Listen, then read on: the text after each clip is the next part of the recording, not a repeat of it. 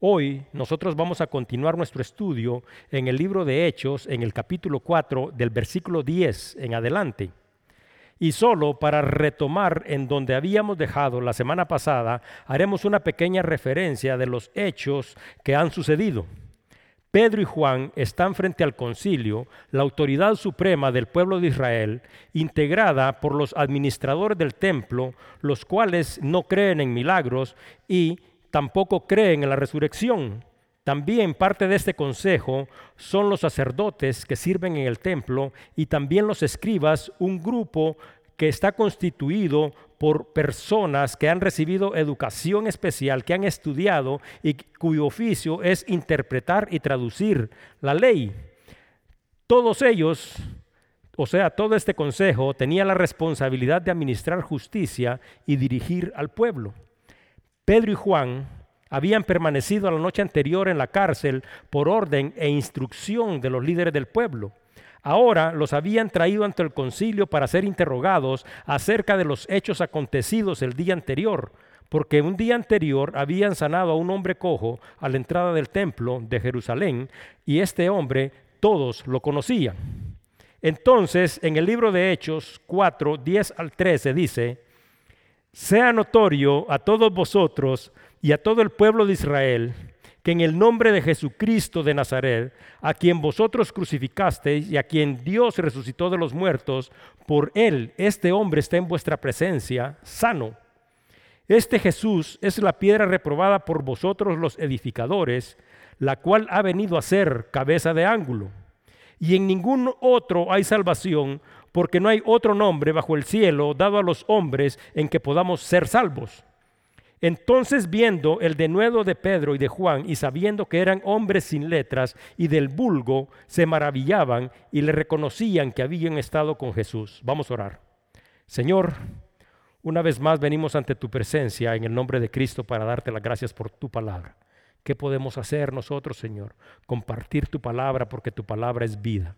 Te pido, Señor, que en este momento, Señor, abras nuestros corazones, Señor, y que nuestros corazones sean sensibles para poder recibirla, Señor, y que tu palabra produzca fruto en la vida de cada uno de nosotros.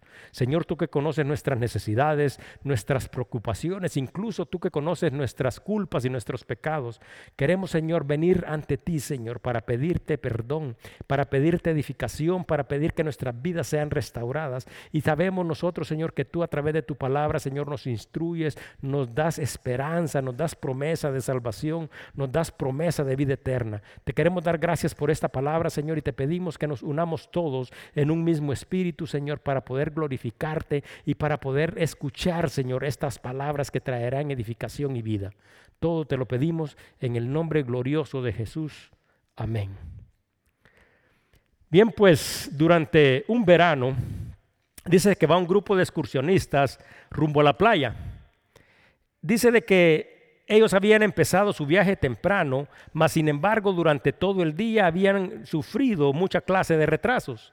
Dice de que cuando finalmente llegaron a la playa ya se había oscurecido y dice que todavía estando en la orilla de la playa ellos debían de caminar dos kilómetros hasta poder llegar al campamento. Entonces dice de que ninguno iba preparado y sin ir ninguno preparado, ninguno tenía ninguna linterna y dice de que sin todos los recursos que eran necesarios para poder cumplir con esa parte del trayecto que faltaba, de todos modos estas personas decidieron caminar el trecho que falta en la oscuridad. Dice de que luego de haber avanzado un buen trecho, ya habían caminado un buen pedazo, dice que se encontraron en el desemboque de un río. Este río había desembocado en el mar, pero dice que ellos no podían distinguir qué tan ancho o qué tan profundo era este río. Pero aún así, aunque sea a ciegas, decidieron aventurarse y decidieron tratar de cruzarlo. Pero dice de que cuando ellos se someten y entran en el río, dice de que este río era un río que era profundo y tenía fuertes corrientes, así que en el intento por llegar al otro lado, dice que finalmente lograron cruzar, pero habían perdido todo el equipaje que ellos llevaban. Finalmente, dice que asustados, mojados y cansados, llegan al campamento. Pasan la noche en el campamento y dice que al día siguiente decidieron regresar para mirar si podían recuperar algunas de las cosas que ellos habían perdido. Y dice de que estando en este lugar descubrieron que a solo unos metros de donde ellos habían cruzado la noche anterior había un puente de troncos sobre el río. Ante los hechos ocurridos el día anterior, una gran multitud se había reunido en torno a Pedro, a Juan y en torno al hombre que había sido sanado. Entonces, como explicamos la semana pasada, los miembros del consejo deciden arrestar a Pedro y a Juan, y Pedro y Juan antes de ser arrestados tuvieron la oportunidad de dirigirse a la multitud que se había reunido. Y yo, una vez más, quiero citar literalmente estas palabras con las que Pedro se dirigió aquella día a esa gran multitud, porque estas palabras como nosotros recordamos y hemos estudiado en Hechos capítulo 4, tuvieron un gran impacto dentro de la congregación judía, dentro de, esto, dentro de este pueblo, porque dice la palabra misma que más de cinco mil personas de aquella multitud que escucharon estas mismas palabras que compartiremos el día de hoy, recibieron a Cristo como su Salvador. Entonces, cuando Pedro se dirige a ellos, dice, y viendo esto, Pedro respondió al pueblo, varones israelitas, ¿por qué os maravilláis de esto? ¿O por qué ponéis los ojos en nosotros como si por nuestro poder o piedad hubiésemos hecho andar a éste? El Dios de Abraham, de Isaac y de Jacob, el Dios de nuestros padres, ha glorificado a su Hijo Jesús, a quien vosotros entregasteis y negasteis delante de Pilato, cuando éste había resuelto ponerlo en libertad mas vosotros negasteis al santo y al justo y pedisteis que se os diese un homicida. Y matasteis al autor de la vida, a quien Dios ha resucitado de los muertos, de lo cual nosotros somos testigos. Y por la fe en su nombre, a este que vosotros veis y conocéis, le ha confirmado su nombre, y la fe que es por él ha dado a este completa sanidad en presencia de todos vosotros. Mas ahora, hermanos, Sé que por ignorancia lo habéis hecho como también vuestros gobernantes, pero Dios ha cumplido así lo que había antes anunciado por la boca de los profetas, que su Cristo había de padecer. Y hace un llamado, así que arrepentíos y convertíos para que sean borrados vuestros pecados. Estas fueron las palabras textuales de Pedro. Aquel día que Pedro se había dirigido a ellos, como hemos explicado anteriormente, cinco mil hombres habían tomado una decisión, habían decidido dejar de caminar en las tinieblas, se habían arrepentido, habían recibido perdón de pecados y salvación a través de Cristo. El Evangelio de la Gracia había sido anunciada a aquella gran multitud y este Evangelio, después de haber sido anunciado, se hace un llamado a arrepentimiento y dice la palabra misma que muchos que escucharon esto se arrepintieron aquel día. Pero la pregunta aquí es, ¿cuál es su decisión? Nosotros hemos hecho referencia a una ilustración, pero nosotros generalmente a veces cuando nos encontramos en situaciones difíciles que se han salido del control de nosotros, nosotros cuestionamos a Dios y cuando evidentemente siempre Dios ha estado ahí tratando de mostrarnos y de facilitarnos las cosas, pero nosotros decidimos ignorarlo. ¿Será que nosotros seremos tan insensatos de querer seguir culpando a Dios por nuestros actos de desobediencia? Decisión Decisión es la resolución que se toma sobre una situación o sobre una cosa o sobre un asunto. Y nuestras decisiones determinan nuestro éxito y también determinan nuestro fracaso. Y este principio y esta acción están ligados de la misma manera a nuestra propia vida, a una vida personal y también a nuestra vida espiritual. Entonces dice la palabra misma de que el consejo se ha reunido para saber con qué autoridad Pedro y Juan han llevado a cabo este hecho. Pedro y Juan, acompañados del hombre que había sido sanado, están en medio de ellos y están llenos del Espíritu y comparten con ellos el mismo mensaje que han compartido con el pueblo de Israel y les responden. Versículo 10. Sea notorio a vosotros y a todo el pueblo de Israel que en el nombre de Jesucristo de Nazaret, a quien vosotros crucificasteis y a quien Dios resucitó de los muertos, por él este hombre está en vuestra presencia sano. Este versículo empieza con una palabra muy importante de la cual cada uno de nosotros debe de entender su contenido, porque Pedro hace referencia a una palabra que dice que sea notorio. Y notorio es una palabra que nosotros usamos para hacer referencia a aquello que es innegable, un hecho, un suceso o un acontecimiento conocido por todas las personas. Entonces, luego de hacer referencia a estos hechos que han sido totalmente innegables, de los cuales todos ellos conocen y también nosotros conocemos, de estos hechos que ellos habían sido testigos presenciales, Pedro hace hincapié en tres hechos notorios a los que nosotros también como hijos de Dios debemos de presentar atención porque están contenidos dentro de este versículo. Pedro hace referencia primero a la crucifixión porque les dice al que ustedes crucificaron, pero también hace referencia a que Dios con su poder lo había resucitado y dice, pero Dios lo resucitó. Y también hace referencia a el gran poder de Dios sobre todas las cosas, porque dice, y por él, o sea, por este nombre que está sobre todo nombre, este hombre está en la presencia de todos ustedes. Entonces, estos tres hechos notorios son los mismos a los que Pedro hizo referencia cuando se dirigió al pueblo de Israel. Estos mismos tres hechos notorios hacen referencia cuando se está refiriendo al concilio y estos mismos tres hechos notorios son la base y son el fundamento de nuestra fe.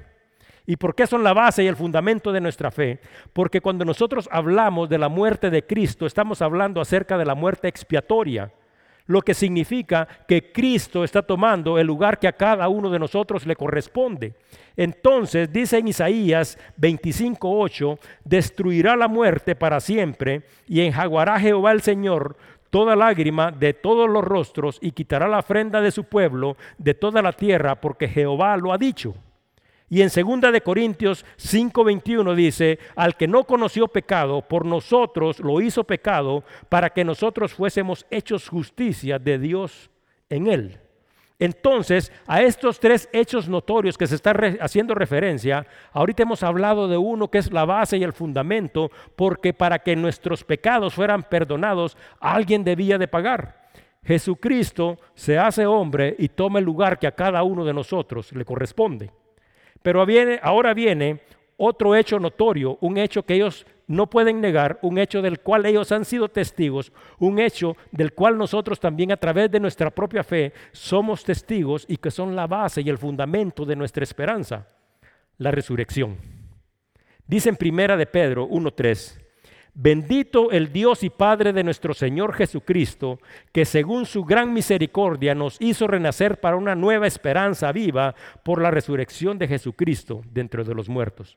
La resurrección de Cristo, que es un acontecimiento que se menciona también dentro de este versículo, es un fundamento de nuestra fe porque es a través de esta resurrección de Cristo, es a través del poder de Dios que nosotros hemos renacido a esta nueva esperanza viva.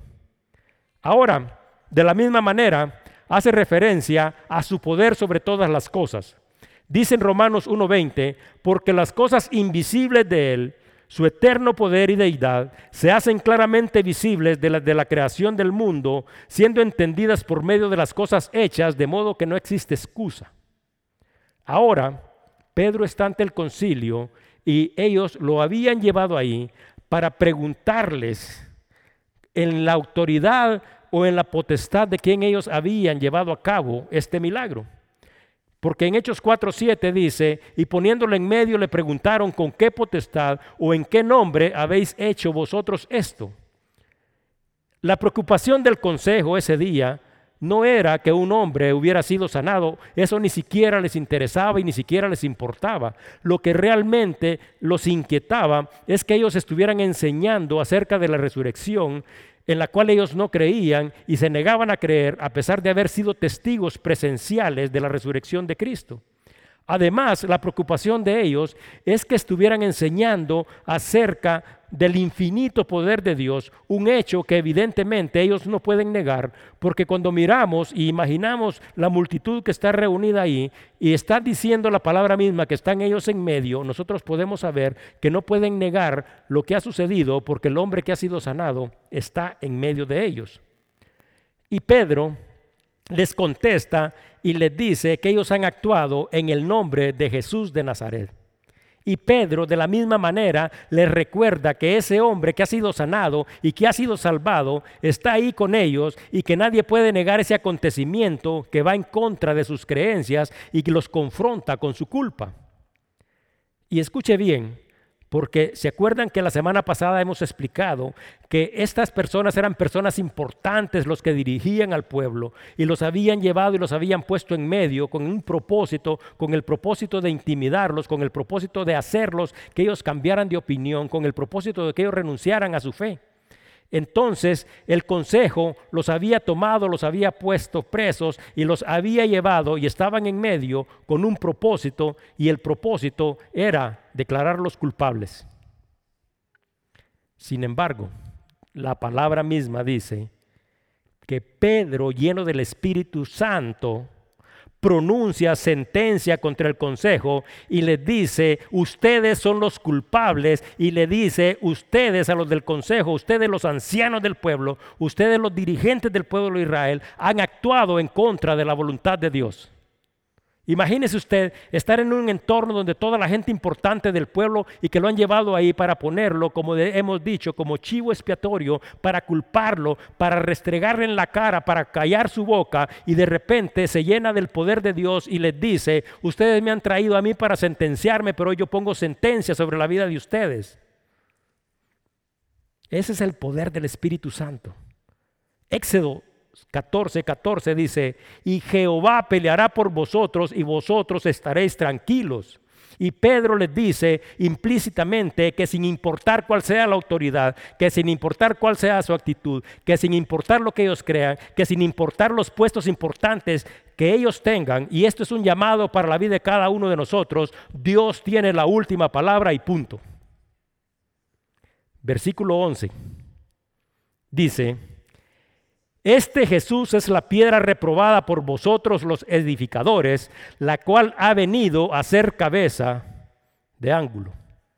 Otra vez en contexto, reprobar. Pedro está utilizando una palabra que también cada uno de nosotros debería de contener, de, de entender cuál es su significado, porque reprobar es el objeto o la persona que después de habérsele examinado se rechaza por no tener o no poseer la calidad exigida. O sea, ellos habían reprobado a Cristo. Entonces, ellos habían visto a Cristo, ellos habían perfectamente las escrituras, ellos sabían acerca del carácter y de la divinidad de Dios, mas sin embargo ellos habían decidido que Cristo no reunía y no poseía la calidad necesaria para ser el enviado de Dios. Entonces, la decisión de aceptar a Jesús, como hemos dicho, es la decisión más importante en la vida de cada ser humano. Sin embargo, hay diferentes razones por las cuales las personas rechazan a Cristo. Recuerden, Pedro y Juan están ante el consejo y les dicen, Jesús es la piedra reprobada por vosotros los que edifican. Los miembros de este consejo, ¿se acuerdan que hemos dicho? Eran las personas importantes de aquella sociedad. Estos miembros de este consejo se consideraban a sí mismos como buenos y no se daban cuenta o no querían aceptar que ninguno puede venir a Dios bajo sus propios términos. Proverbios 14, 12 dice, hay camino que al hombre le parece derecho, pero su fin es camino de muerte. Y Pedro continúa y le dice, la cual ha venido a ser cabeza de ángulo.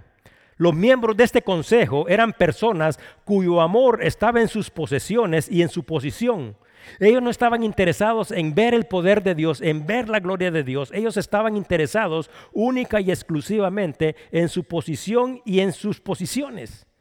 Ellos no les interesaba que un hombre hubiera sido sanado, sino que ellos estaban preocupados porque lo que ellos habían enseñado a través de sus acciones y sus hechos ahora estaba siendo puesto a prueba. Era el verdadero mover del Espíritu que ellos estaban viendo. Juan 12, 42, 43 dice, con todo eso, aún de los gobernantes, incluso haciendo referencia a ellos mismos, muchos creyeron en él pero a causa de los fariseos no lo confesaban, o sea, no se animaban a decir, para no ser expulsados de la sinagoga, porque amaban más la gloria de los hombres que la gloria de Dios. Mateo 21, 42, 44 dice, Jesús les dijo, ¿nunca leísteis en las escrituras la piedra que desecharon los edificadores ha venido a ser cabeza del ángulo? El Señor ha hecho esto y esa cosa maravilla vuestros ojos. Por tanto os digo que el reino de Dios será quitado de vosotros, haciendo referencia a estos líderes del pueblo, y será dado a la gente que produzca realmente frutos. Y nosotros como hijos de Dios también estamos llamados a producir estos frutos. Y él, y dice el 44, y el que cayera sobre esta piedra será quebrantado, y sobre quien ella cayera, o sea, sobre quien cayera la piedra, ese se desmenuzará. Estos hombres no estaban dispuestos a perder sus posesiones con el propósito de ganar una relación con Dios. Y aquí la palabra dice de que el que cayera sobre esta piedra, o sea, va a estar sobre, será quebrantado. Y quebrantado bíblicamente quiere decir eh, que una persona que esté sobre esa piedra va a ser hecho humilde, va a ser hecho sumiso, va a ser hecho manso significa restaurado, significa regresado a su estado original donde todas las cosas que te dañan son removidas. ¿O usted cree que parte de nuestra naturaleza debería de ser el orgullo, el resentimiento, la ira o la tristeza? Entonces cuando nosotros venimos a este fundamento, vamos a ser quebrantados porque es necesario que todas estas cosas desaparezcan de cada uno de nosotros y que nosotros vengamos al restablecimiento total de las cosas. Pero para que Dios pueda trabajar de esta manera en la vida de cada uno de nosotros, se necesita dar un primer paso y ese paso se llama arrepentimiento. Sin arrepentimiento no hay quebranto, lo que significa que el arrepentimiento antecede al quebranto. Mas sin embargo, Dios mismo les ha explicado desmenuzar. ¿Saben qué es desmenuzar? Desmenuzar quiere decir fragmentar en pedazos pequeños. Bíblicamente hace referencia que los que no estamos en Cristo, Cristo caerá sobre nosotros y nos hará añicos. Ahora, todos los miembros del Consejo están aquí reunidos tratando un hecho que no pueden negar porque es evidente, el cual ellos y todo el pueblo son testigos. El Espíritu Santo ha hecho a través de Pedro y de Juan una extraordinaria señal para demostrar el gran poder de Dios con el propósito de que ellos, los gobernantes del pueblo y el pueblo mismo, puedan convertirse, puedan arrepentirse, puedan retomar el camino y que a través de su fe en Jesucristo se acerquen a Dios. Ante lo incuestionable de los hechos, ellos han tomado una decisión y se acuerdan que dijimos que es decisión. Ahora, dice Hechos 7:51, duros de cerviz e incircuncisos de corazón y de oídos, vosotros resistís siempre al Espíritu Santo, como vuestros padres, así también vosotros. La decisión que este consejo está a punto de tomar es rechazo. Y rechazo es la acción y el efecto de oponerse contra lo que se dice, o se hace para contrarrestar su efecto. Ellos están rechazando lo que se les está diciendo. El rechazo hacia Dios trae consecuencias destructivas a la vida de cada uno de nosotros a corto plazo, porque a corto plazo no nos permite disfrutar de la plenitud y las bendiciones que Dios tiene para cada uno de nosotros y a largo plazo es peor porque trae implicaciones eternas. Entonces, nosotros al estar observando los hechos aquí descritos, lo que Pedro les ha dicho, la sentencia porque los ha sentenciado, entonces cualquiera de nosotros podría pensar fácilmente y sin temor a equivocarse que los miembros de este consejo eran personas arrogantes, personas que estaban más interesados en su posición que en su relación con Dios, personas que vivían de las apariencias, que, que se consideraban a sí mismos buenos y que no reconocían su necesidad de arrepentimiento ni su necesidad de Dios. Y vamos a hacer una pequeña pausa. Mateo 7, 1, 5. No juzguéis para que no seáis juzgados, porque con el juicio con que juzguéis seréis juzgados y con la medida con que midéis, así seráis medido.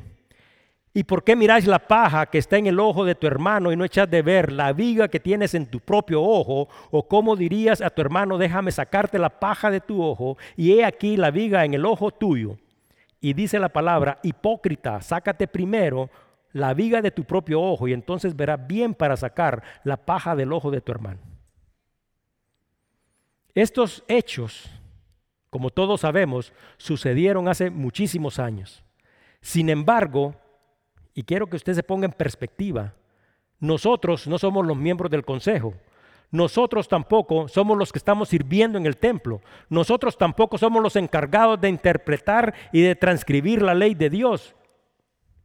Mas, sin embargo, nosotros estamos actuando exactamente de la misma manera. ¿No es acaso que nosotros alguna vez en nuestra propia vida o incluso en estos tiempos nos creemos suficientemente buenos y creemos que no necesitamos de Dios? ¿O nuestro amor está puesto en nuestras posiciones y en las posiciones que nosotros tenemos? ¿O no estamos nosotros a veces, muchas veces, dispuestos a perder nuestro estatus social porque es más importante lo que los demás digan acerca de nosotros que tener una verdadera relación con Dios? Y esto, como hemos explicado, tiene implicaciones a corto plazo y también determinará nuestra condición eterna. Entonces, de la misma manera que ellos, nosotros cerramos nuestro corazón y cerramos nuestra mente al llamado y a la obra del Espíritu Santo que nos invita, de acuerdo a la palabra misma, a vivir en comunión con Dios, a vivir en relación con Dios y en vivir en obediencia a Dios. Cabeza de ángulo. Dentro de la construcción se utiliza diferentes materiales y entre ellos también se utilizan las piedras y las piedras forman una parte fundamental dentro de la estructura. Se pueden usar piedras pequeñas, se pueden usar piedras medianas, se pueden usar piedras grandes y cada una de ellas juega un papel importante dentro de la estructura que se está levantando. Sin embargo, cuando decimos cabeza de ángulo, aquí se está expresando una idea y la idea es Jesús, el que los edificadores han rechazado, es el cimiento que sostiene toda la estructura. Jesús es el cimiento de la salvación. Dice Primera de Corintios 3:11, porque nadie puede poner otro fundamento que el que está puesto, el cual es Jesucristo. Ahora les voy a explicar dos términos.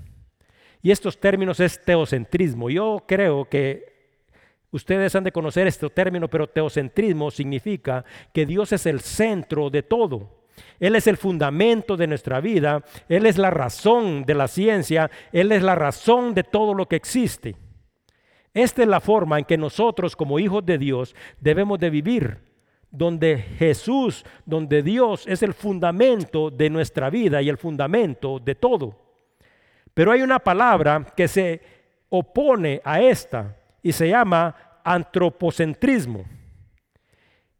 Aunque es una palabra que quizás muchos de nosotros no conocemos o usamos frecuentemente, esa es la palabra que se utiliza para referirse a que el ser humano es el centro de todas las cosas, es el centro de la ética, es el centro de las relaciones y todas las cosas se deciden en base a nuestro propio interés, en base al interés de la persona, en base al interés de los seres humanos. Y yo hoy quiero compartir con ustedes una historia que hace algunos días compartí en los estudios de media semana, porque también esto ilustra la actitud de muchos de nosotros y yo considero relevante compartir una vez más porque habla de la importancia de nuestra relación con Dios y lo descuidado que nosotros somos. Yo sé que algunos ya la escucharon, pero es relevante compartirlos con aquellos que no han tenido la oportunidad porque se llama esta anécdota enfermedades del alma. Dice, enfermedades del alma. Esta enfermedad es común entre los miembros de la iglesia. Ataca repentinamente todos los días de oración, los días de estudio bíblico y los días domingos a la hora de los servicios. Ninguno siente ningún síntoma, puede llevar a cabo todas sus tareas, puede llevar a cabo sus compras, sus paseos, y no le afecta la lluvia, no le afecta la nieve, no le afecta el tráfico, no le quita el sueño, come bien, puede descansar, pero solo unas horas antes de cualquier actividad de la iglesia, el virus los ataca agresivamente. Entonces el ánimo decae, las personas se sienten mal, les duele el cuerpo, sienten fiebre, necesitan descansar y el virus continúa atacándolos ferozmente hasta que el servicio o la actividad que se está llevando a cabo dentro de la iglesia ha terminado. Cuando la familia empieza a regresar de la iglesia a su casa, ellos ya se empiezan a sentir un poco mejor y milagrosamente los efectos del virus han desaparecido y ellos pueden retomar su vida y ahora ellos pueden volver a sus compras, volver a todas sus tareas y no les afecta si hay tráfico o si hay nieve o si está soleado. Y esta grave enfermedad se repite cada semana.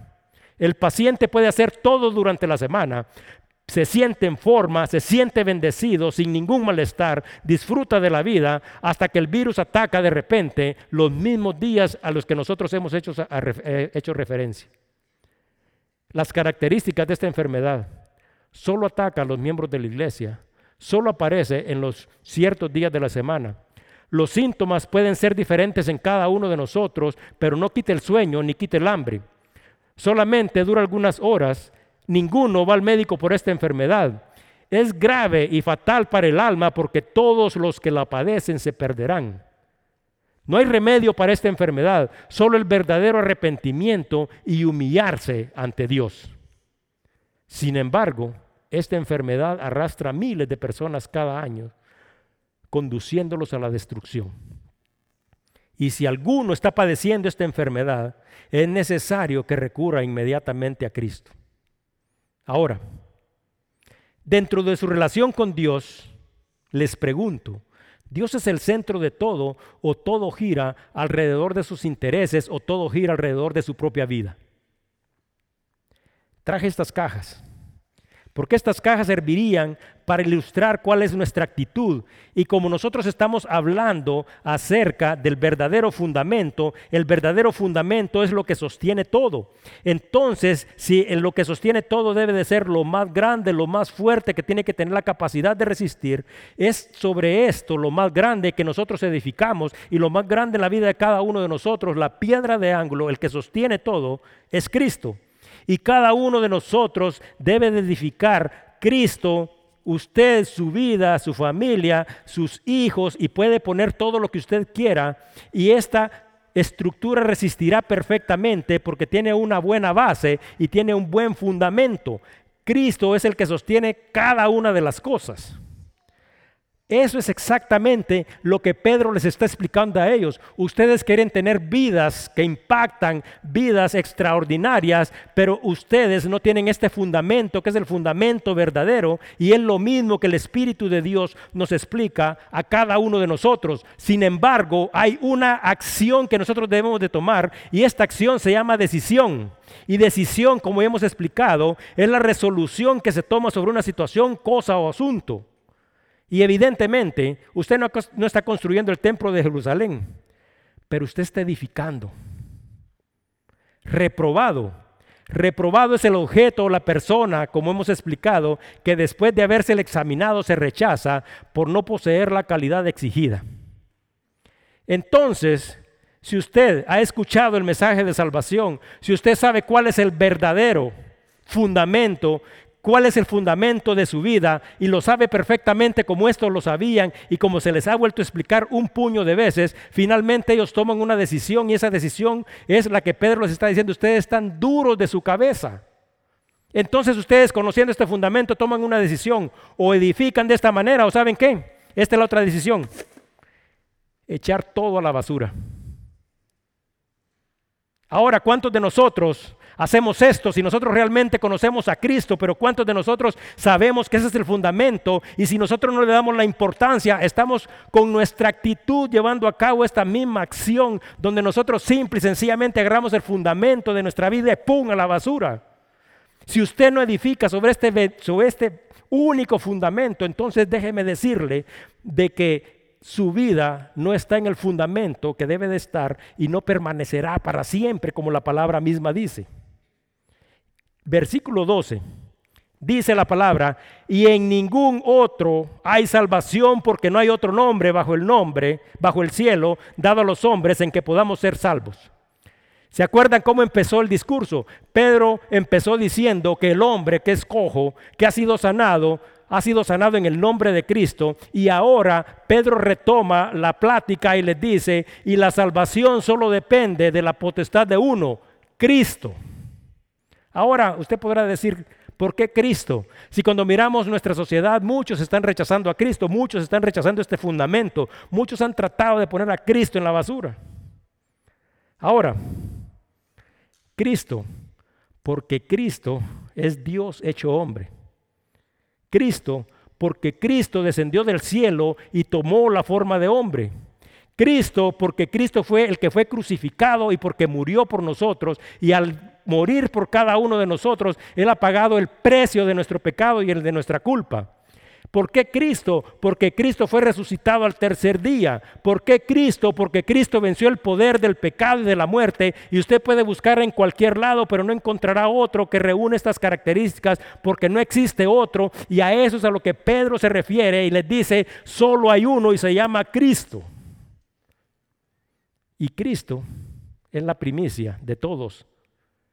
Entonces, si usted cree que va a llegar a Dios, a través de la vida de personas que vivieron vidas extraordinarias en obediencia a Dios, está equivocado. Incluso hay personas que las adoran. Ahora, si usted quiere pensar que llegará a Dios venerando ídolos, imágenes de madera, de yeso, de metal, también está equivocado. Si usted cree que llegará a Dios a través de su propia capacidad y tus propios méritos, también está equivocado porque Pedro está explicando que solo hay una forma. Ahora, y si usted no cree en Dios, y si usted no cree en Jesucristo y Jesucristo no es el fundamento de su vida, entonces no solo está equivocado, sino que está perdido. Ahora, le voy a decir algo. Ustedes podrán sentir de que estas palabras son duras. Podrán sentir quizás que estas palabras duelen, pero estas palabras son verdaderas.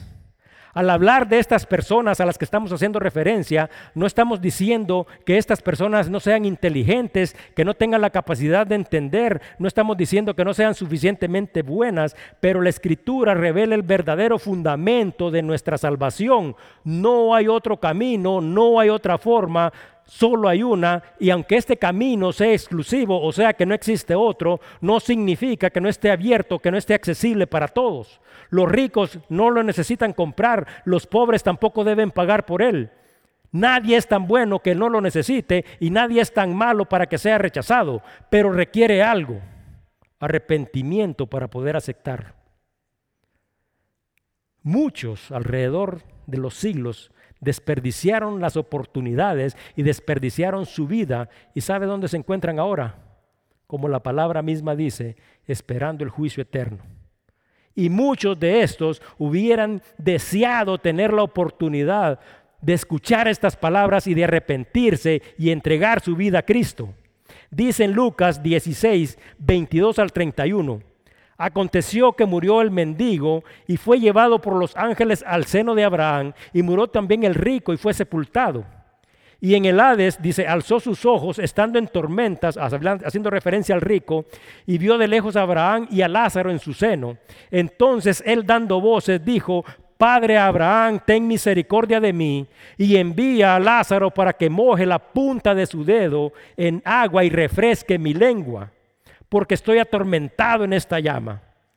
Pero Abraham le dijo, Hijo, acuérdate que recibiste tus bienes en tu vida y Lázaro también males, pero ahora este está siendo consolado y tú estás siendo atormentado. Además de todo esto, una gran cima está puesta entre vosotros, entre nosotros y vosotros, de manera que los que quisieran pasar para aquí no pueden, ni de ella pasar para allá. Entonces le dijo, el rico, te ruego pues, Padre, que le envíes a la casa de mi Padre, porque tengo cinco hermanos para que les testifiques, a fin de que no tengan, que no vengan ellos también a este lugar de tormento. Abraham le dijo, a Moisés y a los profetas tienen, óiganlos. Él entonces dijo, no, padre Abraham, pero si alguno fuera a ellos de entre los muertos se arrepentirían. Mas Abraham le dijo, si no oyen a Moisés y a los profetas, tampoco se, serán persuadidos aunque alguno se levante de entre los muertos. Ahora, ¿y usted qué espera que Dios haga o que Dios le diga para que se arrepienta? ¿O será acaso que usted también de la misma manera va a esperar llegar a este lugar de tormento donde la oportunidad ya no existirá para usted?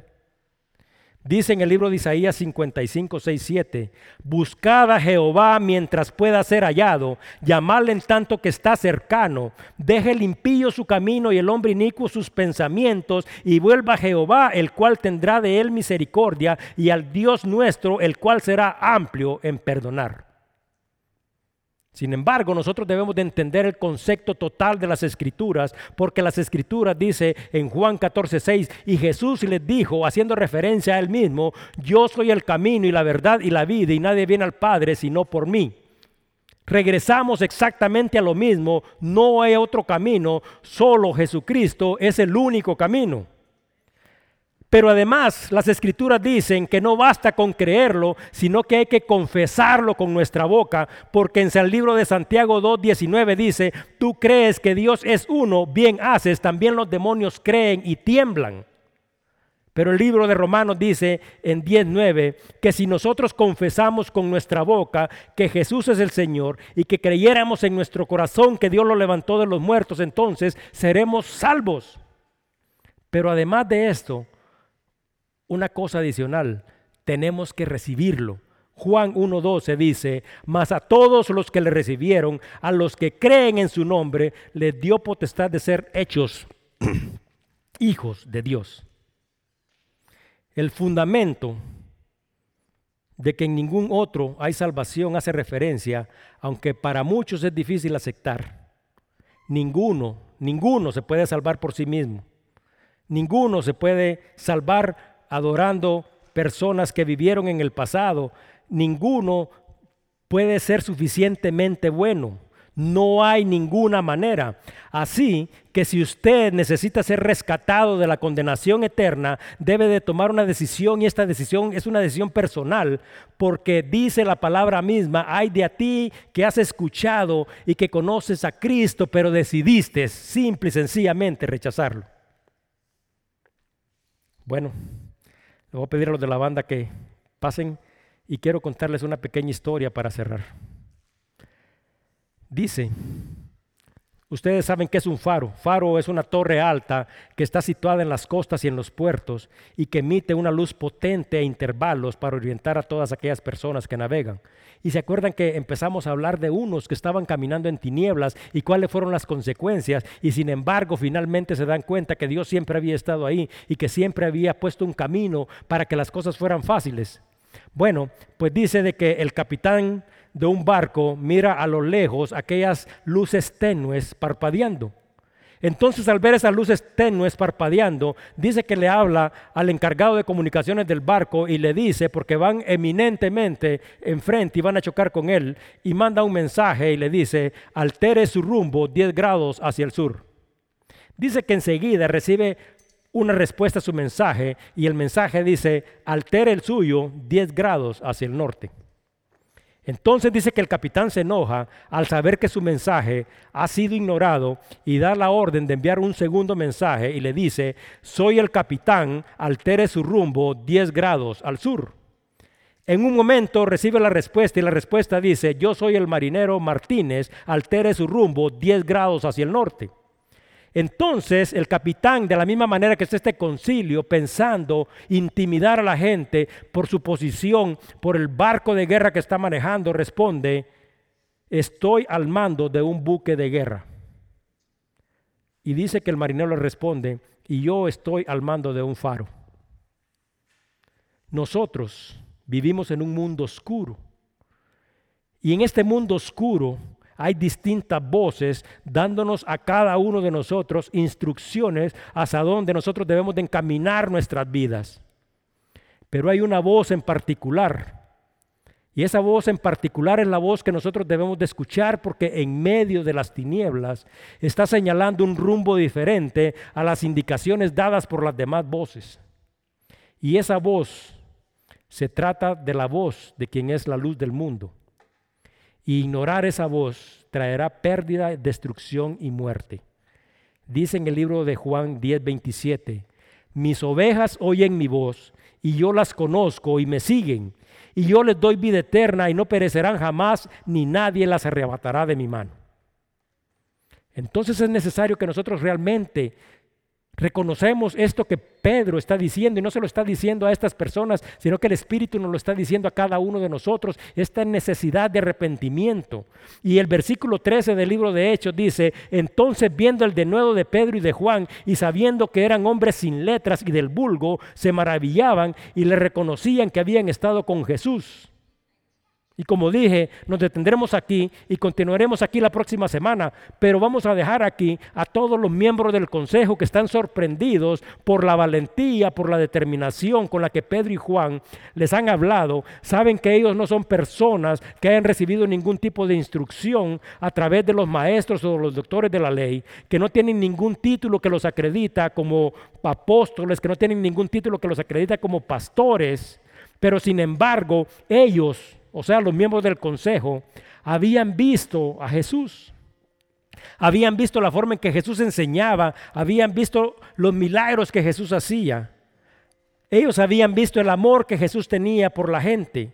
Habían visto todos sus milagros. Y en múltiples ocasiones, cuando Jesús se había detenido un momento cerca de ellos, Jesús les había explicado cuando lo habían cuestionado de que Él era el Hijo de Dios. Mas sin embargo, ¿sabe qué habían hecho estos? Lo habían rechazado.